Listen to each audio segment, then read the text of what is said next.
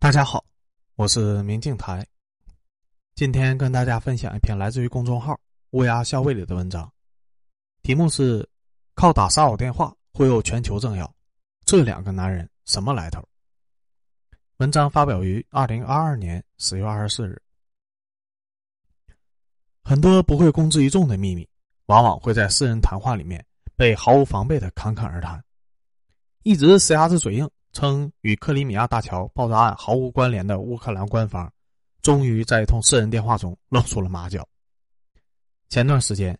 前美国驻俄罗斯大使迈克尔·麦克福尔和乌克兰外交部长德米特罗·库列巴打一通长长的电话。面对这名美方的盟友，库列巴可谓是推心置腹，对于对方提出了很多问题，都是知无不言，言无不尽，爆出了很多的猛料。库列巴不光承认乌方对于连接克里米亚和俄罗斯之间的唯一的联系进行了袭击，还称对发生在俄罗斯的别尔哥罗德地区的另外一起爆炸负责。原话是：“如果是你们来问谁在克里米亚和别尔哥罗德实施了爆炸，在私下的交谈中，我可以对你们说是我们干的。”顺便还解释了炸球的原因。他说：“对克里米亚的袭击是为了破坏俄军的作战能力。克里米亚是俄军的后勤重地。”储存有在乌作战的俄军的部队所使用的弹药，以及部署在俄方的空军基地。最后还交代了乌克兰下一步的动作和家底，称基辅方面与美国和英国密切合作，准备在南部方向进行反攻。同时，他还透露，美国和欧盟承诺的援助资金只够乌克兰支撑到今年年底。那么问题来了，这通美乌之间的秘密谈话是怎么被泄露出来的呢？莫非是有人监听吗？事实很离谱，电话里所谓的前美国驻俄大使迈克尔·麦克福尔是有人故意假扮的，其人是以整蛊世界各国政要而闻名的俄罗斯政治恶作剧的二人组沃万和雷克萨斯。他们假扮美国的官员和库列巴连线，在对库列巴套完了以上这番话以后，很快在互联网上发布了这段视频，然后这件事情就火了，各国对。乌克兰外交部长被骗，承认基辅方面是克里米亚大桥爆炸事件的幕后黑手，一事进行了广泛的报道。乌外长库列巴也因此在国际上一炮而红。尽管事后泽连斯基一再否认克里米亚被炸不是乌克兰干的，但是经过自家外长这番亲自实锤以后，也很难再有人相信了。对于这件事情，相比于从克列巴嘴里面套出来的事实，很多人更感兴趣的是沃万和雷克萨斯这对活宝。也许你有着同样的疑问：民间的整蛊高手沃万和雷克萨斯到底是何许人也？他们曾经都信任过哪些国际的政要名人？他们是如何拨通这些大人物的电话的？又是如何做到假扮大人物的时候如此逼真自然、不被发现的呢？接下来，我们就一起走进整蛊大王沃万和雷克萨斯的世界。如果细数沃万和雷克萨斯的恶搞名人政要的辉煌事迹，那可以说。已经多得数不清了。也许对于沃万和雷克萨斯来说，在这个世界上，只要他们想，可能就没有谁的电话是打不通的。毕竟，最近他们连美国前总统小布什都没有放过，假扮成泽连斯基，戏耍了小布什四十多分钟。今年五月，在小布什嘴瓢称入侵伊拉克的尴尬还没有过去几天，就又遭遇了另一件更为尴尬的事情，被沃万和雷克萨斯给耍了。沃万和雷克萨斯假扮泽连斯基拨通了小布什的电话，电话另一头的小布什真的以为自己在和泽连斯基谈话。也许是因为这位当下最火的国际网红总统的惦记，让小布什感受到了自己在国际政治舞台上的分量，因此小布什情绪非常的积极，甚至是有点亢奋，一口气和泽连斯基谈了四十多分钟。都谈了啥呢？乌鸦细品了品网上这段电话回放，不得不说呀。沃万和雷克萨斯的忽悠水平是真的牛。大家还记得俄乌冲突爆发以后，俄罗斯方面获取了乌克兰境内生物实验室相关的资料，实锤了美国在乌领土进行生化武器研究一事，但美乌对此拒不承认。一些美媒还声称这是俄罗斯所谓的信息战。然后假扮成泽连斯基的沃万和雷克萨斯在电话中看似无意，实则有意的跟小布什提起了这个情况。首先，第一招是引蛇出洞。假扮的泽连斯基问小布什：“我们能够保护你们留在乌克兰的遗产，例如那些由美国资助的在我们国家领土上的生物实验室，这是五角大楼的一个项目，你还记得吗？小布什一秒上钩，很快回答说：“是的，也是自己亲手做过的事情，怎么可能会忘呢？”接下来，小布什又聊到了希望乌克兰加入北约的事情，称乌克兰应该加入北约和欧盟。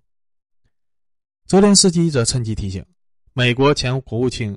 詹姆斯·贝克曾经不是向戈尔巴乔夫承诺过北约不再继续东扩吗？小布什呵呵一笑说：“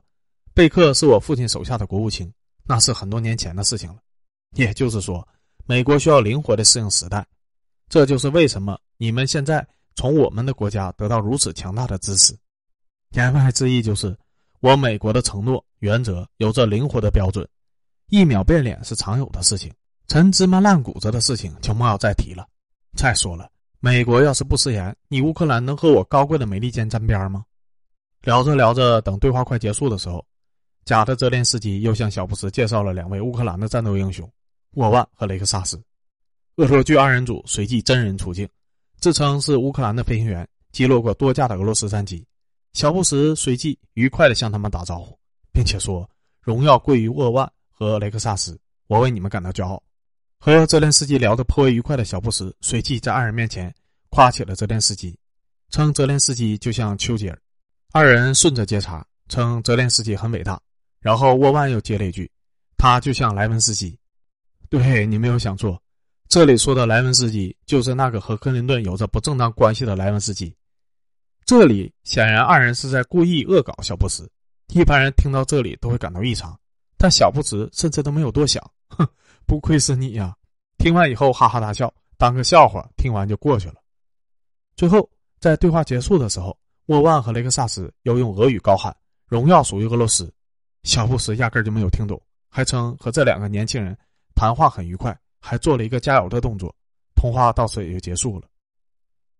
可能一直到沃万和雷克萨斯把这段通话放出来被媒体报道以后，小布什都还一直在蒙在鼓里呢。以为自己真的和泽连斯基进行了一场愉快的聊天沃万和雷克萨斯二人用泽连斯基的身份，不光骗过美国的前总统小布什，还骗过法国的现任总统马克龙。二零一九年四月份，泽连斯基刚刚当选乌克兰的总统不久，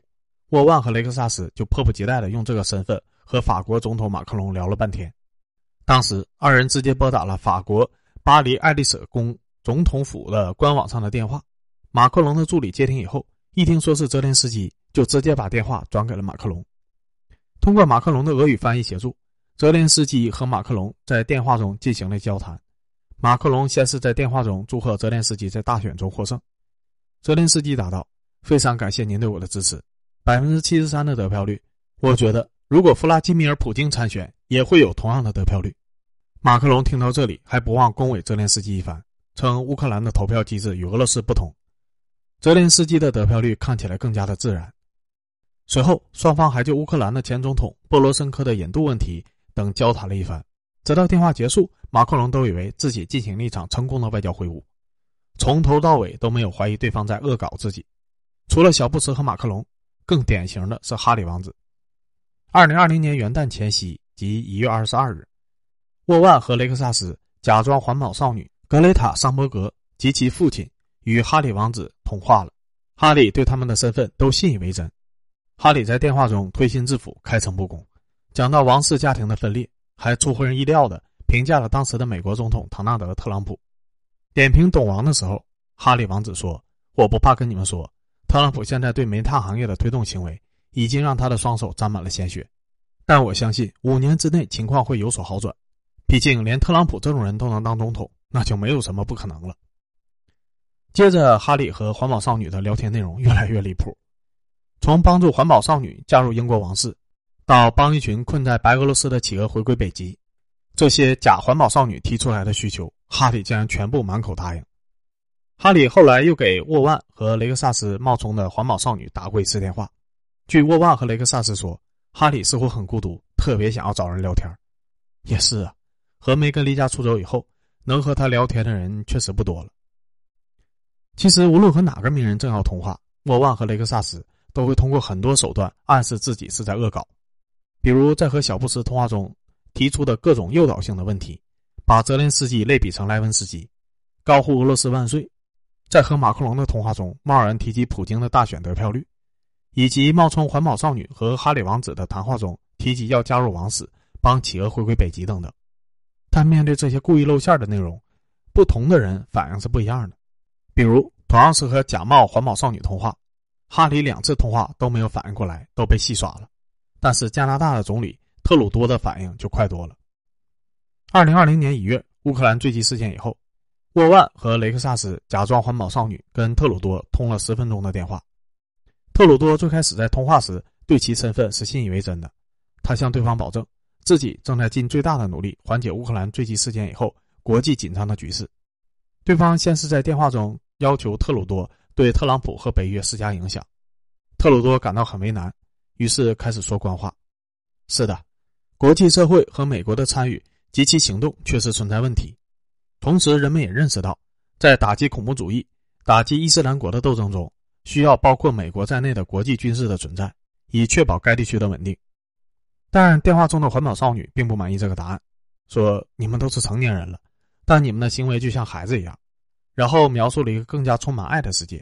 在那里每个人都有一席之地，白人和黑人，特朗普和普京，你和我，伯里斯詹森，特伦斯。和菲利普，这是加拿大喜剧的二人组。随后，环保少女开始大骂特朗普，最大的讨厌鬼是特朗普，因为他正在竭尽全力杀死我们。特鲁多则回应说：“我当然能理解人们对他的感觉非常非常强烈。”然后，环保少女还托特鲁多照顾他的朋友哈里王子。如果后者搬到加拿大的话，特鲁多回应说：“哈里绝对是个好人，并表示他期待着与哈里共度时光。”电话的最后。环保少女再次提及了特伦斯和菲利普，这是加拿大电视节目《南方公园》中的卡通人物，并请求特鲁多将他介绍给他们。特鲁多这下才反应过来不对劲了，称自己并不认识对方，然后感谢环保少女来电之后，迅速结束了这次通话。比起特鲁多被恶搞的乌克兰前总统波罗申科的处理方式就没这么绅士体面了。根据伊万和雷克萨斯的回忆，当时拨完电话以后。波罗申科立即接了电话，但他的状态好像比较忧郁。他们一起谈论了有关格鲁吉亚的前总统萨卡斯维利的问题。波罗申科表示将起诉萨卡斯维利。随后，伊万和雷克萨斯对波罗申科开玩笑地说：“山楂酒混合白酒，你喝的太多了。”这时，波罗申科才意识到自己是被捉弄了，在电话里对伊万和雷克萨斯大喊一声“滚”，然后愤怒地挂断了电话。沃万和雷克萨斯恶搞了这么多的政要名人。对方反应各有千秋，有完全蒙在鼓里的，有半道反应过来怒挂电话的，还有出现过被假冒的正主出来给他们擦屁股的。二零一五年，英国的传奇歌手、全球著名的同性恋平权人士埃尔顿·约翰突然接到了一个电话，对方的声音低沉，自称是普京本人；另外一个人是操着蹩脚的英语，声称自己是普京的翻译。就这么你一句我一句，埃尔顿在电话中突然发现。他曾以为是保守的普京，竟然对 LGBT 问题非常的关心，这让他无比的激动。在电话的最后，还约普京在当年的十一月一定要面谈一次。第二天，埃尔顿就在自己的社交平台上发了条动态，还配上了普京的照片。这时，普京才知道自己被人搞了。但为了照顾埃尔顿的情绪，普京还真的给埃尔顿打了个电话，甚至真的答应了他见面的要求。这也算是歪打正着。当然，还有更离奇的故事。有些人不光是从头到尾都没有反过来被骗，甚至和沃万和雷克萨斯越聊越嗨，还成为了联系持续数月的网友。沃万和雷克萨斯还曾经假扮顿涅茨克人民共和国的领导人，和乌克兰的一个州长聊了一个多月，以至于后来二人都抱怨：“后来我都烦了，但他每天都来找我，不接都不行。”讲了这么多二人恶搞政要的故事，大家应该也很想知道。这世间有千千万万想和大人物产生联系却没有门路的人，这两位到底是如何做到的呢？到底有着什么样的背景，以及他们这么做的动机是什么呢？其实，沃万和雷克萨斯只是两人的艺名，他们的本名分别是弗拉基米尔·库兹涅佐夫和阿列克谢·斯托利亚罗夫。沃万一九八六年生于俄罗斯的克拉斯诺达尔边疆区，曾经获得法律学位，因为酷爱恶作剧。因此，从二零零七年开始，就从身边人着手，以打各种恶作剧电话为乐。二零一一年，沃万搬到了莫斯科，应一家小报的邀请，开始担任记者。由此和雷克萨斯成为了同事。也是从这个时候开始，气味相投的二人珠联璧合，开始利用身边的资源获得各个名人的联系方式，开始了他们的恶搞之路。律师和记者的身份确实可以帮助他们获得许多普通人得不到的信息和资源，这也是他们能获得各国政要的联系方式的重要的垫脚石。二人声名鹊起是在二零一一年，当时俄罗斯议会选举丑闻以后，沃万打电话给俄罗斯中央选区委员会主席弗拉基米尔·丘罗夫。冒充当时的总统顾问阿尔卡季·德沃尔科维奇，通知将其被免职。丘罗夫当时信以为真，还跑去打听了相关的细节，差点被辞职。当时这件事情在俄罗斯国内颇为轰动。之后，两个人的胆子越来越大，常常冒充一些国际政要，给各国的领导人和名人打电话。除了以上我们说到的这些，还包括美国的现任副总统哈里斯，美国的参议员约翰·麦凯恩。英国的内政大臣、英国的国防大臣、《哈利波特》的原著作者 J.K. 罗琳、《闪灵》的原著作者史蒂芬金等等等等。关于二人是如何搞到大人物电话，又如何成功行骗的，这个恐怕是很多人最感兴趣的部分。其实，除了二人手上有大量的人脉和资源以外，其中有些大人物的联系方式并不见得是有多难拿。比如，他们曾经联系哈里王子时，只是按照网上的邮箱。给哈里王子的公关团队发了邮件，这封邮件一定是经过了层层转发，但竟然没有一个人检查对方到底是谁。不过，针对一些国际政要这一级别的政治家，大多根本就没有手机，与他们的通话要求特殊的通信进行，并且需要助力和政府部门的层层把关，这时候就需要另想办法来通关了。